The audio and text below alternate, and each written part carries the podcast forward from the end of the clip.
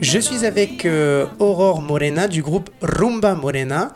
Bonjour Aurore, je suis très très content d'être avec vous. Alors, qu'est-ce que c'est que Rumba Morena concrètement? Alors, Rumba Morena, un... au départ, c'était un duo qu'on a créé avec Yanis Landrin, euh, que j'ai rencontré euh, par hasard, euh, qui est guitariste, euh, qui avec une guitare 7 cordes, et, euh, et qui compose aussi, lui, de son côté.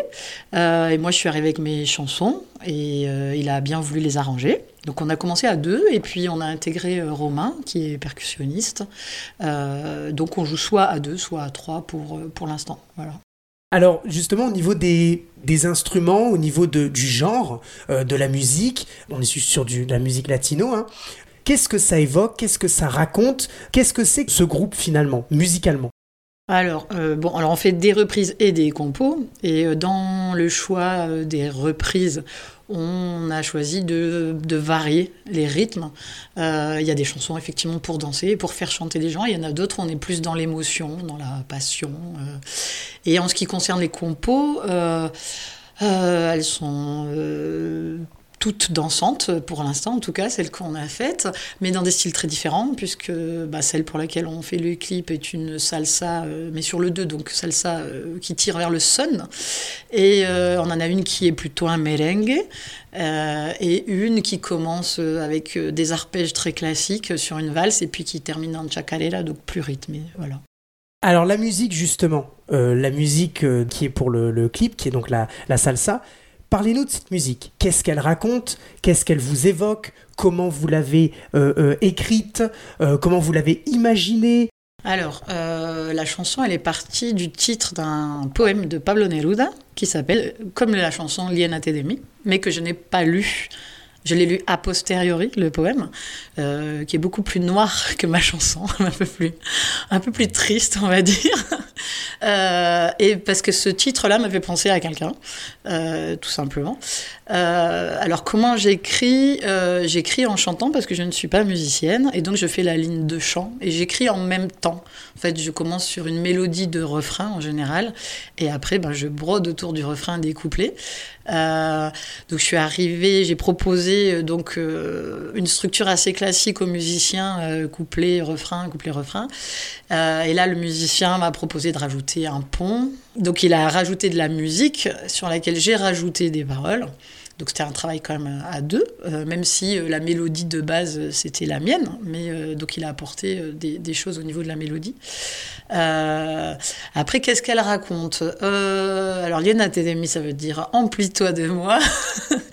Elle raconte euh, l'espoir, je crois, qu'on a parfois que l'amour qu'on porte à quelqu'un euh, puisse le rendre heureux, alors qu'il ne l'est pas. C'est un peu illusoire, on est d'accord, mais c'est une chanson. Voilà. Dernière question par rapport au groupe euh, Rumba Morena.